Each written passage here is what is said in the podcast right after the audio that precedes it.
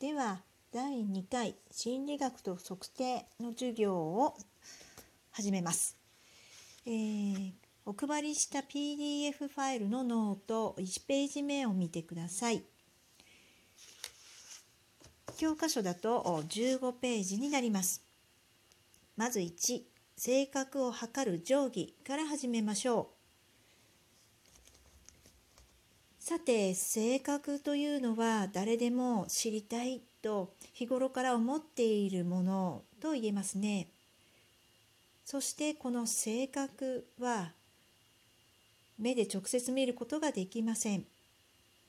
で前回説明したようにですね心理学は目で見えない心を数値化して研究します。性格においても同様です。この性格では数値化を行う際に心理尺度を使います。心理尺度は英語で言うとスケールです。スケールとは定規とも訳しますね。ま、その意味の通りですね、見えない心を測る定規、それが心理尺度です。で定規を使えば物の長さが数値として分かる通り心理尺度によって性格を数値化します。その数値化においては例えば、えー、大勢の人といるよりは一人でいる方を好むという質問に対して1から4の4段階で答える。1よく当てはまる。2やや当てはまる。3あまり当てはまらない。4全く当てはまらないのようにですね4段階で答えることによって数値化をします。次1心理尺度の実際です。これはすでに皆さんにウェブサイトおいて回答を体験してもらったことと思います。皆さんがウェブサイトで回答したのは自尊感情尺度です。で自尊感情というのは自己に対する肯定的または否定的な態度のことを指します。自分のことをいいなあるいは嫌だなと思う程度のことですね。これを指します。で自尊感情の質問項目は Teams 上のファイルタブの中にもファイルとして置いておきますので必要があれば参照してください。で自尊感情尺度ですが、えー、これは現時点での皆さんの状態を表しています。ですから、えー、この数値が未来永劫続くわけではないと理解していてください。あくまでも今の自分を知る手がかりとして使うものであるとそのように位置づけてもらうと幸いです。では括弧に心理尺度の工夫に進みます。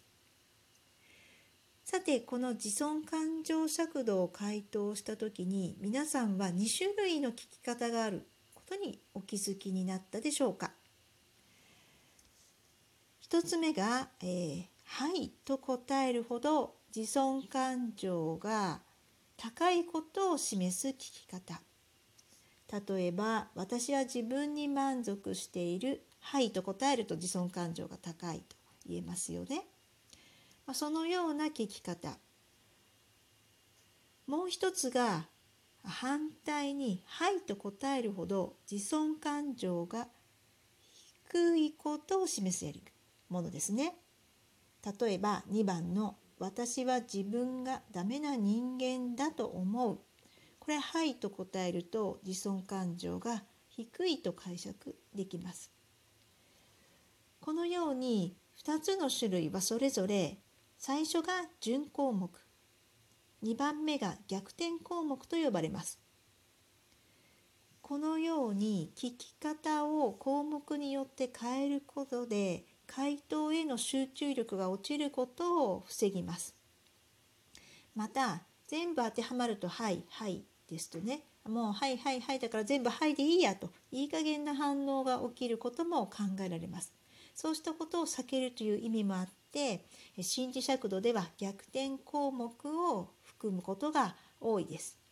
まあ、理想的には項目の半数を逆転項目にすると良いと言われているんですが、まあ、実際上は半分は難しいかな、えー、何個か入っているということが多いんですけれども、まあ、そのようにして正確な測定を工夫しているわけですね。さて3番目、えー、括弧3心理尺度の採点です。まあ、皆さんが回答した、えー、ものですね。これに配点をして採点をしていきます。でその採点配点なんですが先ほど言った準項目ですね。項目で言うと13470これらは回答した数値をそのまま使います。そのまま配点します。はいと答えれば4点というわけですね。え皆さん先ほどのウェブ調査の際に自分の回答をメモしていたでしょうか？メモし忘れたという人はまた後で確認をして配点をしてください。非常にアナログなウェブサイトであの皆さんの回答結果を自動的に計算してということができればよかったんですけれどもその機能がなかったものですからあすみません。さて、えー、で準項目はあ回答の点数そのままを配点する。では逆転項目はどうするかというと反転した数値を用います。反転というのは例えば、えー、はい4点と答えていたものをその対象線対象にある1とするということですね。はいと答えればいいえにする。いいえと答えればはいにするということです。で、その計算式なんですが、はいと答えると反対のいいえ、つまり1になるわけですね。この時に、えー、5を引く4とすると1が求められます。他の項目も同様で5から自分が回答した数値を引くと反転した数値になります。で以上の配点を全ての項目について行ったら合計をしてください。以上で心理尺度の集計は終わります。えこれだけ？と思うかもしれないんですけれども心理尺度の作業は本当にこれだけです。あの一般に知られている心理テストだともっとこうどんな結果だろうってドキドキするような内容があありますよね。自分のことを自分のどんなことがわかるんだろうという種明かしが楽しみなんですが心理尺度は心理テストとは違います。今見てきたように性格を数値化するという作業を伴うんですね。そして数値化した時点で終わりなんです。ですからうん、そうですね心理尺度と心理テストというのは混同されていることが多いんですけれども実際全く違うということです。ではどのように違うのかを次の2で説明するんですが一旦音声はここで切ります。